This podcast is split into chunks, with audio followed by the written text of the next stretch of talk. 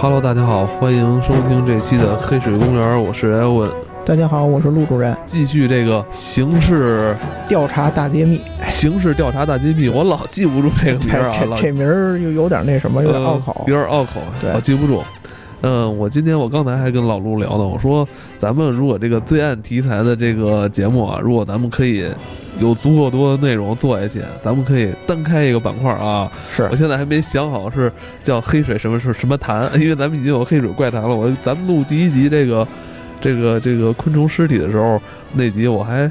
我一上来说成黑水怪谈了，把这事儿想的太怪了。这事儿也足够怪，但我觉得不是光一个怪就能说清的。咱这里边有很多，呃，现代法医学啊，什么昆虫学、啊现代科学，其实是一个很严谨的一个，实际很严谨的。所以我就不想叫怪谈，我现在还没有想好叫什么。我这个近期吧，我我琢磨琢磨。这个节目是这样，现在咱们是公众号上首发，同时我会在近期把我跟老陆的这个系列呢。搬到喜马拉雅呀、网易云上面，包括企鹅上面，来做一个新的专辑。开始啊，咱们就不多说这个其他的废话了啊。好的。今天咱们既然要继续这个，呃，大揭秘啊，大揭秘。那今天咱们已经之前聊过昆虫学了，聊过这个有关火灾的这个呃内容了。咱今天再来给大家带来一集植物学，植物是不是？哇，法医植物学，法医的植物学啊，这厉害了。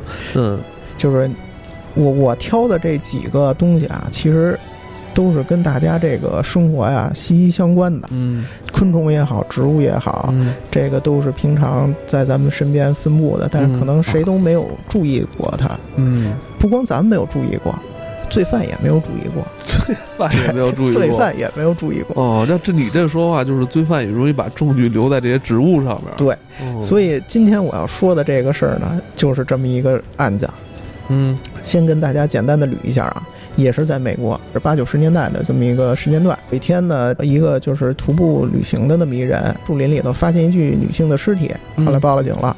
报了警之后，后来那个警察来了之后，就是各种那个勘察，但是因为这个女孩尸体时间比较久了，嗯，基本上就是很多证据就都已经消失了。哦，她不会腐烂了吗？呃，已经呃是是腐烂了，对，确实腐烂了。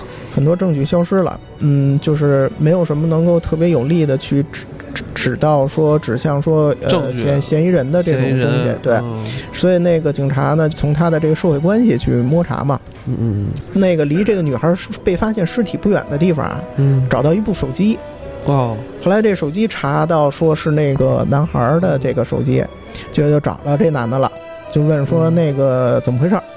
你你你为什么你的手机会在那儿？后来他说呀，他跟这女的之前是那个男女朋友。后来说那是前多少多长时间之前那天说俩人坐那个车里头那儿本来正聊天呢，聊着聊着聊呲了，吵起来了。后来这女的就是一摔车门就走。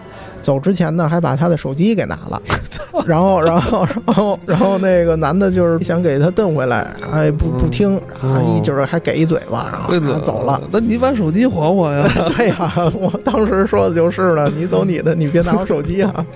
然后就这男的后来就没辙，丧不打眼的，就就是说后来说他走了之后，我就开着车，我我就回家了。警察就觉得说这事儿。说他们怎么那么玄幻呀？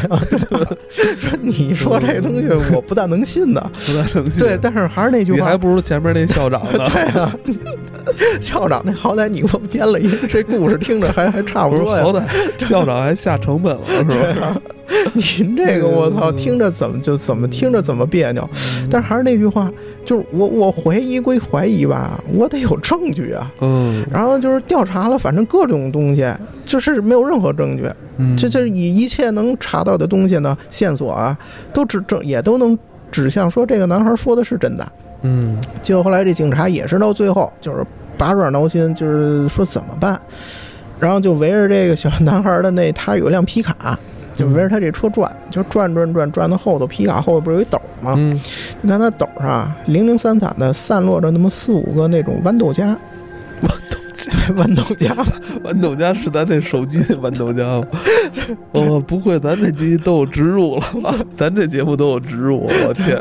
看了这豌豆荚之后，刚开始也没多想，这个豌豆荚现在是是我唯一没查过的东西了，就是这跟这男孩有关的所有东西我都翻了三遍了。哎，我想问一下啊，聊三集了啊，这个每集的这个警察是固定的吗？不是，哦，不是因为它是真实的案哦件，真实案件对它发生的时间不同，地点不同，那肯定办案的警官他找的都是，就如果这个当时这个故事的那个警官或者是所有的参与人还活现在的话，他找的都是这个当时的这些参与人过来重新去讲述这个故事的，哦，都是自己现身说法。哦我这听着感觉这这像像一季美剧一样。对，所以没说他这个拍的有嗯有这个电视剧的这种质感嘛。嗯然后后来就说，那我我我能不能通过这个，我找出这个男孩他有这种犯案的这种可能性的证据呢？嗯所以他也是找了一后来找了一个教授，做植物这种研究的这么一教授。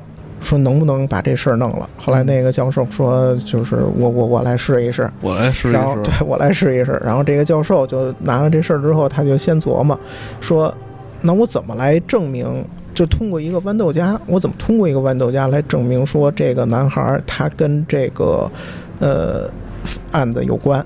嗯，那首先说这个豌豆荚，我是在哪儿找着的？很重要。车里啊，对，在车里，但是就是这个豌豆荚它分布的地方，哦就是在因为在那个女孩儿她死的那片树林里啊，也有很多这种就是会结豆荚的这种树。嗯后来这个教授就想说，那这样第一件事儿，他先委托这个警探，说你啊，就是以那个案发就是发现女孩尸体的那个为中心。大概方圆，比如说十里之内，嗯。你你你让人也好，怎么也好，你把这个范围内的所有树的这个豆荚树的这个豆荚，你全给我摘这么几个样本回来，嗯就是分分门别类装好，然后在外头袋儿上写好了嗯是在什么地方发现的，编好号，嗯。你给我你给我弄来。嗯。结果警探就让他同事乱七八糟一堆人，包括当地居民什么的，啊，就散出去去去收集，收集了好几百，回来了，全给了这个教授。教授拿了这个之后呢，他是要证明一件什么事情？这件事情是之前就是是所有的就是这科学界啊，就是没有任何人去试图去研究过的一个东西，就是他要想说研究说这个每一个豌豆荚看上去都一样。嗯，但是它这个豆豌豆荚会不会像人的指纹一样具有唯一性？就是它里头内含的这个基因，或者它的一些什么特殊的这种成分，嗯是不是具有唯一性？我操，就是说这豌豆荚跟人似的，是吧？对每一个人都不同，每一个都不，同。真的有不同吗？结果他就去，他为了就是证实他的这个想法，看看是不是，他就去做这个研究，用了很长的时间，他把这个搜集来的这几百份的这些证据物证的东西，全都研究了一遍之后，他最后得出了一个结论：每一个看上去一模一样的豌豆荚，其实它都隐含着一个自己独特的，你可以叫它的生物指纹也好，或者什么也好那在美国叫 ID，，ID。那对咱这咱国内叫身份证，对 对对，他每一个人都有一个自己独特的身份证。是吗？这么厉害啊？对，我这操，这个发现就非常，它不光是在这个这个案件本身，它具有这个嗯重要的意义，它从这个植物学的角度来说，它也是一次重大的突破，就是之前没有人去去想过这个事儿，没有人去研究过。哦，我们的植物现在也可以上户口了。对对，我操，对，已经不是无业游民了，哦。黑户已经不是了，对。有身份，对，有身份的人了，已经是，就是他研究证明了这个每一个豌豆荚的这个嗯独唯一性之后，嗯。那其实后头的事儿就变得特别好办了，嗯。就是你只需要去拿这个男孩车上头发现的这豌豆荚，去跟他这个摘来的这些豌豆荚去做对比，嗯看哪个这个是这个就是同一种树上的这个豌豆荚，它这个基因是匹配的，嗯结果就找到了一个编号的这个样本，嗯说这两个的基因是匹配的。然后后来一查，说那这个样本是从哪儿采采摘的？就是从这个女孩死的那个案发地旁边的一棵树上采摘的这个豌豆荚。嗯，结果这个警探拿到了这个证据之后，这算不算铁证啊？这算铁证，因为嗯你你说，因为按照男孩的供述，女孩甩了他一巴掌走了跑了，嗯，他回家了。回回家了，回家了，你的车的后斗上为什么会有这个女孩她尸体所在地的那个豌豆树那棵树上的豌豆荚，哦呵，对吧？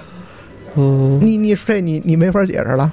嗯结果又是因为这个作为证据，然后让最后也是攻破了这个男孩的心理防线。这个男孩最后也是这个承认，嗯就是说是是他当时就是一怒之下把这个女孩给杀死了，然后给扔在那儿给弃尸的。我觉得啊，警察也算够对得起他了。其实说白了，就他这套谎言啊，我说你是，你他妈就得是。我操，这是真是为了他，还做了这些植物学的研究啊，对不对？这个一方，关键是所以您这手机您都落在现场了。所以这事儿吧，你知道，就是我看他这个剧啊，就是他这个纪录片啊，嗯其实给我最大的一个一个一个一个一个触动，嗯其实还不完全是他这里头，他这每一集给你讲的这些故事，嗯他的这个悬疑性也好，或者是什么也好，其实他最让我触动的就是他们这些司法人员，包括这些专家，嗯。他对于一个就是呃真理的一个渴求。探究，探求，对，嗯就是我，我为了探究一个真理，我可以不惜代价，嗯。不计成本，我只是要为了说最后要对我最后得出的这个结论是负责任的，是嗯。它是正确的，嗯，因为这个可能关系到的是人命。人命，对，因为你如果认定了说这个，就是我刚才就是之前讲的所有故事都好，你认定了这个人是一个罪犯的话，那你他最后有可能面临的就是死刑，对吧？有可能是终身监禁。那嗯那你你你你毁掉的是一个生命或者是一段人生，对，甚至还要还给这个死者清白对啊所以涉及到这样一个结果的时候，那你做出的这个结论，你必须得是严谨的，嗯。你必须得是百分之百确认的，嗯。掺杂不得任何这种水分。嗯所以这个其实这个东西是是他这个看我看这个纪录片儿，他给我这个触动最大的一个点。嗯，这个探案的过程里边这种科学性是吧？对你是为之折服的。对嗯，说到这个法医学啊，中国还有宋慈的嘛？呃，之前排过一个那个什么大宋提刑官嘛？哦那所以你说这宋慈，其实我是想说一下，就是嗯嗯，因为咱们都知道这个宋慈这个人，对吧？大宋提刑官包括《洗冤录》，这个都是以他为原型的。他也写过这个这个法医，其实嗯那会儿也就叫法，就是也算是早期的法医吧，这种嗯著作。嗯呃，所以其实你从法医的这个角度来说，嗯，它不是一个国外的西方人的一个发明。其实从咱们宋代老祖宗这块儿就已经有这种，哪怕说是雏形也好，对对吧但是最少它也是有这个东西了对。，无证之罪嘛，无证里边那叫什么来着？里里边那个那洛文还是洛文，啊我们也有洛文啊，对有洛文，有洛呃，，但是因为像无证之罪，它和它的重点还不是放在了这个 刑侦刑侦上，对吧？这个你嗯，其实我就想到了前两天我看的一部国产嗯呃这种嗯刑侦方面的一部大电影儿，这个名字呢我不太想说哦啊，很有名的小说改编的，哦，叫什么呀？逼一下就完了。呃，心理罪。哦，呃，主演也非常有名。那个电影呢，我当时看了大概二十分钟左右吧，我我我就我就不看，我就给关了。我因为我实在是看不下去，为什么呀？因为在这个电影里头啊，呃，李易峰演的方木嗯是一个这个可以算是天才的这种就是呃犯罪心理侧写师，嗯呃，但是我不知道是这个导演和编剧的有意为之还是无意为之啊？嗯他们可能对于“天才”这两个字的理解有问题。有问题。，对，就是他可能在他根据他们影像呈现出来给我的东西来看的话啊，他们认为什么叫天才？嗯天才就是比如说你现在死了，我是方木，嗯我爸我过来了，然后我上下瞟了你两眼，然后你是怎么死的？你是什么时间死的？嗯，凶凶手是用什么凶器弄死你的？然后他为什么用这个凶器弄死你？嗯，这是不是第一案发现场？嗯，如果不是，凶手为什么要把你扔到这儿来？他都一下就知道了。，对我上下瞟了你两眼之后，就全全说出来了。哦，我觉得这个这个不叫天才，这叫神棍，对吧？这是不是咱们借鉴了这个夏洛克·福尔摩斯我了？我觉得这这个根本就是半仙之体，哦，您您神仙才能干这事儿呢。他原著也是这样吗？他原著不是，哦，最让我受他最让我受不了的就是原著不是，原著是一个非常，因为原著作者雷米他是那公安大学犯罪心理学的教授，嗯他是专门干这个的。嗯他写的原著是非常严谨的。原著里头，方木是一个天才，但是他的天才是在于他能够，他能够通过这个线索和通过所有的证据之后，他能够去捕捉到那个不为人知、不易察觉的东西。有关这个心理罪的这个话题，咱们下期再跟大家吐槽吧。可以好吧可以咱们这期咱是植物学啊，咱们又聊到国内的一些刑侦的这作品了啊。我觉得近年来这个咱们国内有出现了很多优秀的这种刑侦小说，包括。你刚才说这个心理罪，嗯还有什么法医啊？这我我忘了，我一下想不起来那些名了。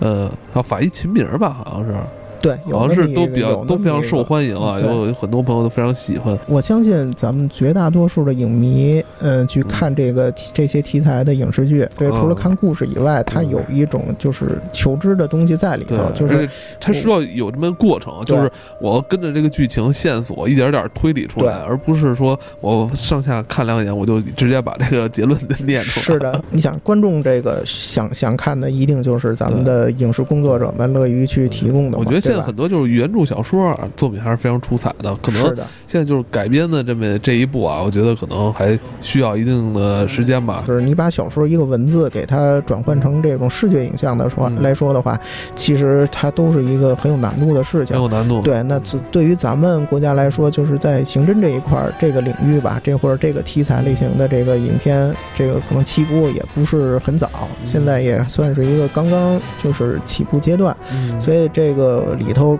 它可能有一些问题，我觉得这都是可以理解的，嗯对吧？那那你一定是你改编的越多，就是你这事儿做的越多，你你嗯经验积累的越丰富，那你可能以后呈现出来的东西肯定就是越来越好。还是希望这种题材能更多一些。对，嗯嗯，好吧，好的，今天就聊到这儿啊。好，祝大家晚安，好，大家晚安。再见。